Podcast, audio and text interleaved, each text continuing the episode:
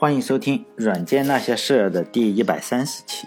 这期的名字叫“推特公司的又一个怪胎”。在推特公司里呢，有两个人的影响力是比较大的，最大吧。就是前一个是前两期提到的艾文·威廉姆斯，另一个呢就是这个这一期要讲的杰克多西。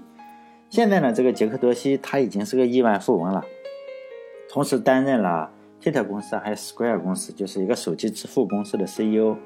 这个人现在他当然也非常的活跃，就是在各大媒体上，包括他的报道也非常多。他还接受了不少不少这个媒体的采访，有一些课程，嗯，教大家怎么去创业啊，怎么去创建一个设计一个软件嘛。如果大家有兴趣的话，就是把他的名字放在 YouTube 上一搜，包括什么 CNBC 啊、Technomy 这些。比较有影响力的媒体吧，对他的访谈文字有，视音音频也有，podcast 什么都有，视频呢当然也有。如果你全部看完的话，可能得好几十个小时，因为太多了。呃，我我觉得，嗯，还有一个比较好的就是斯坦福大学，它不是有一个创业课嘛？创业课，然后他还去当老师了，就这个杰克多西去当老师的，有兴趣的可以看一下。当然，只是有兴趣的人嘛，好像是叫斯坦福大学的创业课，就怎么创业。因为他创业很成功嘛，就我以前在电台里一直说过这样一个观点吧，就是说，呃，这些整天接受采访呀、整天上电视的人都是非常聪明的人。比如说每天都上电视，每天都是新闻头条的这些人呢，他非常聪明，他懂得如何利用传媒，整个传媒啊来达到他自己的一些目标。可能他的理念啊什么都都可以通过这些传媒，但大家也喜欢看到他们。包括什么政策呀，都是通过这种传媒去达到他的目标吧。这些采访，嗯，就会有很多相互呃矛盾的一些成分，一些地方吧。当然也有包装的成分，所以呢，耳听为虚，即使你眼见，也不一定为实。呃，在这里呢，我只能讲出我认为的一些真实。当然了，实际情况啊，相差有多少，实际上我也是不知道的。就在好几个场合呢，杰克多西都说自己是什么，是个穷人。他说自己非常穷。这个穷人可能对不同的人还是有不同的含义，比如说马云或者是王健林的穷人，跟我心目中的穷人可能是不一样。他的穷人可能你有两亿都是穷人，对不同的人是有不同的意义嘛？就我的分析，他的家里可能不是一个有钱人，就这个杰克多西家里啊，可能不是太是有钱，甚至可能算是不是非常富裕的美美国的普通人吧。但是呢，呃。可能国家跟国家还是不同，美国对穷人的定义跟其他国家可能是不同。比如说这个杰克多西，咱们就算他说的是对的，还是穷人，嗯，但是呢，我就举几个数据嘛，他就说他在一九八四年的时候，也就是他七八岁的时候，家里就给他买了一台电脑。要知道，就是在一九八四年，他就已经有自己的电脑了。随后的两三年呢，他还又拥有了两三台电脑，包括有 IBM 的电脑，还有苹果电脑。用他自己的话来说呢，他八岁的时候就已经开始学习编程了，所以呢，他。一直到二十八岁，他实际上一直都在编程，啊，非常厉害。你如果在那个年代有电脑，嗯，比如说像我呢，是二十二岁的时候才拥有，嗯，就是自己的真正的电脑，就是是我自己的。他是八岁就有了，一九八四年，可能一九八四年中国还有很多人吃不上饭呢。就他说嘛，他是有语言障碍的时候，在三十岁左右的时候呢，就不能清楚的讲话。这个也不好考证，因为他现在接受的采访实在太多了，就是一点语言障碍的样子都没有，不能说是口若悬河吧，但是你绝对能看得出，他只要一接受采访，你就能看出这个人有道行还是比较深的，他能够就是罩得住全场的人。所以呢，他这个小时候是不是真的有语言障碍，这个也不好说。但是呢，大部分有关他的传记里都是说他小时候说话不清楚，就是也没有什么小朋友跟他玩。所以是大部分时间用来做什么？就是 玩电脑。在十几岁的时候，呃，传记里就说嘛，他已经可以编程帮他父亲做生意了。我个人认为，可能和其他大部分精通编程的那些大牛一样，像 Linux 吧，就是做 Linux 的这个，也是个七八岁就有台电脑，他的外公给他买了个电脑。然后卡马克这些人也是七八岁就有电脑，就是做呃 3D 游戏的。这些人都是在上小学的时候，既就已经就是说有台电脑可以让他自己去玩。这个如果在中国的话，可能就是说，尤其那个年代，你要想一九八几年，就是说你有一台电脑，可能是非常非常富裕的人才能拥有这种环境。但是呢，这个这个杰克托西呢，就就说哎呀，好穷啊，是吗？所以呢，在这种这个就是反差嘛，我个人认为是反差是有点大的。就在这些开创开创了这些企业，包括这个上一期讲的埃文威廉姆斯也非常有钱，对我们来说也非常有钱。小小时候就有宝马车去开嘛。还有杰克多西，还有乔布斯这些人呢，年轻的时候相对来说比较有品位。可能大家对这个乔布斯吧，就是苹果公司的那个乔布斯非常非常的熟悉，因为现在到处都是他的传记。他就说嘛，他在他的父亲养父在做木工的时候，就告诉他。哎，有一些你看不见的地方，你还是要用非常非常好的木板。这个呢，呃，杰克多西也类似这样。当然，他他不是爸爸告诉他的，而是他说了他的妈妈。他的妈妈呢是个什么人？就是说，可能跟普通的女人一样，对什么感兴趣？对包感兴趣，就尤其对钱包感兴趣，对限量版的钱包。因此呢，在他很小的时候呢，他的妈妈就带着他，还有他的一个弟弟一起去逛街。逛街做什么？就是买包。买这个限量版的钱包，因为他这个人是有意大利血统的，然后他整个家族是有意大利血统和爱尔兰血统。然后他妈妈呢，为了买钱包，还会带着他到这个时尚之都米兰，就意大利的米兰呢，从美国飞到意大利的米兰米兰去买个钱包，这个是非常重要的细节。但对他的他的意思来说呢，他就说，你看我妈妈教了我，就是非常好的这个设计理念嘛，好像乔布斯他爸爸。哎，教他一些理念，但对我来说，我想到的是，哎，这个这个家里肯定是比较比较富的，因为如果你真是穷人的话，你不可能是对钱包那么痴迷，而且还要去美国，还要去意大利去买一款限量版的钱包，就说他对这个非常非常的，他他可能觉得对他的影响非常的大，就是说呢，叫什么？叫不将就是吗？中国这边就是有工匠精神，不将就。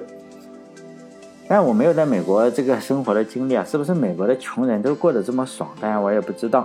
但是这个杰克多西呢，显然是受了他妈妈的影响是非常非常的大，因此呢，他也喜欢用钱，呃，他也喜欢用包。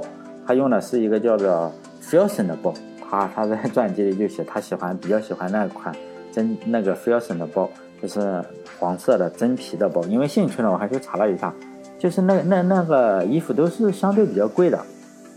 可能对美国人比较便宜吧，但能放下电脑就是比较大的包嘛，大概就是七百美金到七百美金起吧，比较大的包。然后贵的呢，现在来说就两千多美元，反正比我的电脑还要贵。反正呢，总总是觉得他好像不是他，他虽然天天说他是穷人家的孩子，好像我觉得也不是特别穷，或者说不是我心目中的穷人，因为我没有见过，呃，这么富的穷人，就是。比如说我的电脑包就是超市里的这个三块五一个的这个购物袋，然后每天提着嗯坐公交车或者骑摩拜车上班。所以呢，他我一一听到还用个两千美金的包，还是比较害怕的。而且他他说他比较穷的时候，杰克多西呢，他还是比较特立独行的，和大部分这个硅谷的大佬一样，他也是没有从大学毕业就出来了，就换了两所大学。每个大学里待了一年，然后就出来当程序员了。嗯，毕竟八岁就已经开始学编程了嘛。他这个特立独行，可以表现在他的行为和这个穿着上，因为他有很多的纹身，有好几个纹身，包括腿上有什么关于自由主义的纹身，然后，呃，胳膊上又有什么的纹身都有，他有很多的纹身。但他出名以后，这些纹身啊都已经被洗掉了，就是说他现在是没有纹身，他现在一脸胡子，然后胡子也是经过非常。精心的打理过的，更传奇的是，他有一个鼻环，就他的鼻环，好像那个牛魔王一样的这种鼻环。现在我们走在街上，还是看很多小年轻人有有鼻环，然后很多唱歌的也有这个鼻环。就在年轻的时候，他一直带着这个鼻环，因为他这个工作呃经历的工作非常非常多，并且呢，他也不仅仅是在编程上有工作，他有非常非常呃丰富的工作经历。但是他的工作经历还是给了我一些启发。比如说呢，他他有这个按按摩，就是可能中国这边按摩好像你你只要是个人就可以按摩，好像美国那边是要考什么执照吧，要证证书才能按摩。我也不知道，他反正说过他有这个 按摩师的这个证书，因此呢，他就给这个人去做按摩。就我前面提到了嘛，他胳膊上是有纹身的，你一个花臂，你这个一。纹了一身花臂，然后你去给人按摩，人家可能比较害怕，所以呢，这个回头客也就不多了，就跟那个黑社会大哥一样。所以呢，这个工作他是没有长期做下去的。他还有一个工作是给人读这个睡前故事。他在这个易贝上，就是国外有一个网站是嗯易贝，我不知道中国嗯，跟它有点不同。中国这边是没有拍卖是吗？淘宝是不能拍，我很少上淘宝，但我也很少上京东，我这基本不怎么买东西，我就去街街 上的小店。就易贝是这个样子，你可以拍卖拍卖一些东西，比如说你投上一美金，然后慢慢的去拍上来，就很多人去参加这个拍卖，因此他拍卖他的声音，嗯，就是说可能给一个一百美金呢，他就给你读这个睡前故事，他读的书啊就是 Good Night Moon，就是在在就是晚安月亮，这个睡前故事呢，嗯。他说总共卖出去了四份，但这个这个这两节个工作给我很大的启发嘛，就是有人在我的微信公众号里问我，因为我这个电台，呃，我会我会在微信公众号里公布整个的数据嘛，就有人觉得哇，你这样做一期才赚个二十块钱、三十块钱，是不是很可怜？也也没有人去点广告，也没有人去打赏，基本上非常少。然后就说要不要做个副业，推荐书什么？那那时候我就说算了。这个就给我很大启发，就说要不要做副业，因为做电台，在很多人来说看起来是没有前途嘛。当然了，我我是另外一个想法。但现在我看到他这个工作了嘛，我就副业已经开始了。就第一个，我做按摩嘛，因为我这个是没有纹身的，可以提供上门服务。就女士的话可以半价。另一个呢，我也可以提供这个睡前故事的服务。我总共有两个故事，第一个就是小猫钓鱼，第二个是小马过河。当然，如果有人有兴趣的话，可以在我的微信公众号留联系方式。这个讲故事的价格好商量。所以杰克多西呢，他就在咖啡馆里发呆的时候，他就碰巧遇见了这个埃文·威廉姆斯。当然了，他这个版本也有很多啊。有人说不是的有有的，他自己就说了很多版本，就好像我就说嘛，名人名人说话不不能太相信。包括这个米老鼠的作者，你就会发现。他们会说不同的版本，包括这个苹果电脑，这个他自己呢，杰克多西他也说了很多版本，怎么碰到的这个埃文威廉姆斯，不管怎么说了，他肯定碰到过他。当时他就想找个工作，他本来的想法是去卖鞋子。哎，我就再说一句啊，这个杰克杰克多西啊，他确实受他妈妈的影响非常大，因为他妈妈喜欢做这些嗯时尚界的一些事情嘛，像这个真嗯这个限量版钱包，因此这个。杰克呢，他就是做卖鞋子呀，他这个穿衣品味也是非常高的。在这个硅谷的 CEO 中，他的穿衣品味算是比较高的了。因为像 Facebook 那些都穿这个拖鞋，穿这个冲锋衣就出来了。但是这个杰克多西穿衣的品味还是非常高的，而且他还想卖鞋。业余时间呢，他实际上是，嗯，学习做这个设计衣服。他这个裁缝，他能够自己做衣服，这样也是他说的。因为做衣服的话，可能还是需要做画画呀，因此他的画也画得非常好，画这个人体模特都也算是比较顶级。他确实一度是想，就是说他要进入时尚界，包括他的女朋友啊，他有两三个女朋友，哎，就我我经常去看这些，其实我我业余时间也。不是去编程啊，什么东西？我经常去看网站，网站上有一个叫 Who Did Who，就是谁约会了谁。这个网站你可以去搜啊，这些名人都是约会了谁都有这个。像这个，嗯，美美的话可能就十七八个或者十五六个。像这个杰克多西呢，有两两三个吧，好像是，就很他的女朋友都是时尚界，对谁的助理啊，谁的什么东西。因此我觉得对他的影响非常大，他一直试图进入这个时尚界，他的女朋友。包括很多的很多的东西都是与时尚有关的，但我只是转述一下，这个也不是我说的，都他他自己接受采访的时候说的。包括他说将来下一个目标，他想去竞选这个纽约市市长，就是如如果以后突然纽约市市长成了他，哎，这个就说明这个人确实说到做到。那我这里他现在还没有竞选，他确实采访的时候说过，我这里就是只讲。这这这种事情嘛，就他发现了艾文以后，然后他就艾文已经是个名人了，艾文他认识艾文，艾文不认识他，然后呢，他给了他一个面试机会，因为他是程序员嘛，这个杰克多西是程序员，而且写程序应该比较好。面试的时候，当然你是要面试一些技术，因为他是程序员。我上一期说了，这个公司里啊是有个叫拉贝尔的。就是会 Ruby on Rails 那个无政府主义者，天天就反抗全世界去游行这个无政府主义者。因此呢，呃，这个人拉贝尔呢，是第一个使用 Ruby on Rails 的人，在公司里，这个时候他已经招了好几个人，他的朋友都是无政府主义者。然后呢，就这个 Ruby on Rails 就是已经在这个 Twitter 的前公司 Odo 公司里就扎根发生根发芽了。这种人面试的话，他一般上是看你的政治立场。一般公司的话，咱们可能是，哎，说你拿个白板来，在上面写个快速排序算法，或者是看看你这个。是不是呃名牌大学的？比如说你是，是不是什么九八五或者二幺幺大学的？像我这种高中毕业的，可能就死活就找不到什么工作。呃，中国也有比较另类的公司，包括美国也有比较另类的公司，可能觉得，哎，这个白板测试了，再加上什么智商测试、情商测试。但我我是不太相信智商的智商测试，因为我每次测量的话就是九十多、一百。那我同学同事啊，很多都是一百三、一百四、一百五。所以呢，我的自尊心是不不允许我相信这个 IQ 是真的，更不要提这个情商了。我也总觉得，如果一个人一旦没事就把自己的智商拿出来说说，哎呀，我这个智商是多少，IQ 是多少，EQ 是多少，QQ 号是多少，这个就觉得有可能是上天派下来羞辱我的，因为我九十，然后他一百三，然后一下子多我太多，多我百分之五十，我觉得这些人。你在天上好好的当神仙就好，干嘛非要下来秀智商？但在这个他这个小公司不是这个样子，就是看你的政治立场。就这个拉贝尔的回忆是说嘛，他说他不让你在上面写算法，你也不要在白板上写算法，直接问你的政治立场。当然了，这个拉贝尔本身就是个无政府主义的这个自由主义者，包括现在他，你能看他的装扮，你就知道。他现在你搜这个名字放在谷歌里或者是 YouTube 上，你能看到他，真的是个大牛。一看这个装扮，你就觉得要么是唱摇滚的，要么是写软件的。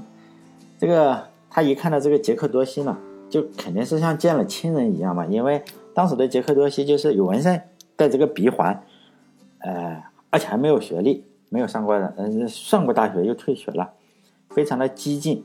当然了，就一看这种人就合适嘛，就不可能更合适了。所以呢。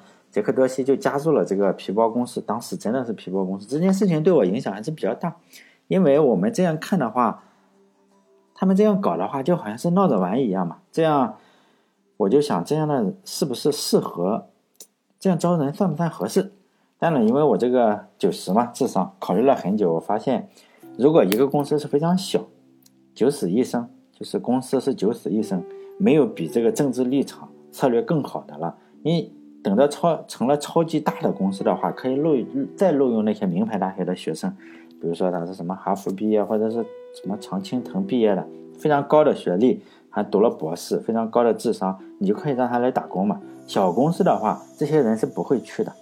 你说你一个哈佛的博士很难去小公司里退学去小公司，尤其他读完了博士，基本上就不可能去小公司去干活。所以呢，一般情况下你是招不到这种九八五。毕业的学生的？小公司、皮包公司嘛，在网络上我们经常会看到一群人指责另一群人，比如比如说你是左派啊，你是右派啊，还是你是法西斯啊？那么这里面隐含的什么意思？就政治立场。如果我们说资本主义的话，可能就知道有个资本主义的哲学家叫什么？叫亚当·斯密，非常出名。如果我们说到共产主义的话，可能知道有个哲学家叫马克思。但我觉得，如果非常公司非常小的话，招的程序员呢，应该是招认同亚当·斯密的。如果你这个公司够大了，你确实应该找一呃，是可以招适量的招一些信奉马克思主义的，因为这个比较困难，因为大部分信奉马克思主义的人，他是不会操这些闲心去学这个 学习学习软件的。至于法西斯的话，但法西斯一个非常骂人的话。现在来说，我们可能知道希特勒这个人，但大家有没有想过法西斯的这个哲学家是谁？我们不知道法西斯后面背后的一个哲学家是谁。但这个人叫秦体力啊，我就说法西斯的整个的哲学家，因为法西斯是不得人心嘛。现在二十世，嗯，但是呢，这不影响，就是说秦提力这个人，一个意大利人，这个二十世纪上半叶可能是最有影响力的哲学家之一嘛。现在法西斯臭了，结果就是说，这个秦提力也不会再再出现了。但是呢，他的思想，就秦提力的思想呢，却如春风化雨一般，已经深深的影响了不少外国人。就我个人认为，如果你是在美国公司、美国的创业的话，是要尽量的避免招信奉群体力的人。否则的话，你这个产品做出来可能有非常严重的问题，可能产品还没做出来，这个公司就垮了。因为这个秦老哥呢，他是这样认为的，就是说民主是有两种形式，一种是美国的民主，这个就太堕落了。你个人的民主算什么？你就追求个人自由，就追求个人的发展，就是这种美国的民主非常堕落。他认为呢，还有一种他认为的民主非常的好，就他的老师是钦提列的老师是就马克思。这个秦提列还写了一本书叫《马克思主义哲学》，但他也配写马克思主义哲学，这很搞笑。后来呢，这个秦提列是被谁枪毙？就被老百姓，意大利老百姓把他抓过去，把他枪毙了。但是他死了嘛？在他死之前，他实际上是意大利的教育部长，非常厉害。教育部长，他认为呢，教育的目的是为什么？就是为社会服务。这个个人利益呢，和这个国家利益是相同的。你如果不同的话，说明你这个个人是要被消灭。所以呢，所有的事情都要为政府服务，而且呢，远远不止教育。就教育，教育只是其中的一部分嘛。在任何问题上，你都要听政府的，一切都是政治的。就你最好把大脑割下来，然后呢，插根管子连到政府这里，就政府主导一切。这个观点当时得到了包括意大利这个面条总理哈，这个墨索里尼的欢迎，但也希特勒因为又跟墨索里尼是哥们是吧？然后。非常的非常的认为这个教育部长的政策真是雅克西，就是非常好。在这个教育部长就是钦提利的影响下呢，墨索里尼写了他著名的那本书嘛，那个文章叫《法西斯法西斯的教条》，里面就是有一段话是这样写的：一切都是政府的，政府呢，政府以外没有人和价值，就是说你所有都要听政府的。但是像我们今天讲的这个杰克罗西啊，还有拉贝尔这种人是什么？就无政府主义者。他信奉的是什么？就是你政府最好离我远一点，要越小越好。不只是软件，就是说我一旦出了问题，不只是软件，什么东西最好我来搞。就是你不要不要热爱我的家庭，是吧？我这个老婆还在家，你不你不用政府不要，呃，虚情假意的过来，是说不定出了什么问题，当成了隔壁老王。就是说不止软件啊，什么东西我自己来搞，就信奉个人主义。而信奉秦体力这样的人，他们的想法是。你所有的个人资源都是要为政府服务，就是我们是个大家庭。你看看这个，你是个大家庭，你出了问题，我们都来帮助你。但像杰克多西或者是拉贝尔这种的是个人主义者，他们也是能够做出 Twitter 这样的软件。但是呢，信奉纳粹的话，就是纳纳粹。其实这个前提例子它就是一种纳粹，纳粹的呃缩写是缩写嘛？纳粹，纳粹它呃翻译成中文的话，它应该叫国家社会主义。就也是个社会主义国家社会主义者，叫纳粹。如果他们学软件的话，就是说，如果信奉这个国家社会主义的人学软件，他肯定是写出来的软件也是监控美国人民嘛。比如说呢，美国也有一个呃监控美国人民的软件，叫美国的棱镜计划。显然，就大家可能知道嘛，棱镜计划现在跑到俄罗斯去了。那个人，就我们，我反正我觉得能够做出监控美国人民的这个软件，像棱镜。这个计划也是程序员写代码的，也是程序员，和做出另外的软件，比如说做出 Twitter 或者做出比特币啊、区块链这样的程序员呢，从根本上来说是完全不同的两种人。但这种不同，远远比说，哎，你是 C 语言程序员或者 Java 语言程序员，或者是 Ruby 语言程序员这种区别，根本这种语言之间的区别几乎是没有区别的。但是最最根本的区别还是说，你信奉哪一个。你可能信奉国家国家社会主义的，你最终做出来就是监控软件啊，或者是一些什么收税系统、税务系统，或者是什么医疗系统，就专门怎么弄这些很宏大的目标。但是你是一个个人主义的程序员，你可能就写出来的是一些一个文本编辑器，像 Vim 或者这些，这些都是个人主义嘛。而这些语言之间的区别真的非常小，我觉得。呃，就是这个样，就是说这些程序员内心深处啊，是喜欢亚当斯密多一些，还是喜欢前提力多一些，最终会导致他们做出来的软件完全不同。但这一期就到这里了，这一期是如何讲的这个杰克多西被招聘的公司，并且他们公司招聘的原则比较搞笑。另外呢，我在 B 站上做了一些视频嘛，就是讲如何用 Ruby on Rails 来模仿一个非常非常早期的推特网站。如果有人喜欢的话，可以去看一下。我希望我不去挖坑。好了，这一期就到这里，再见。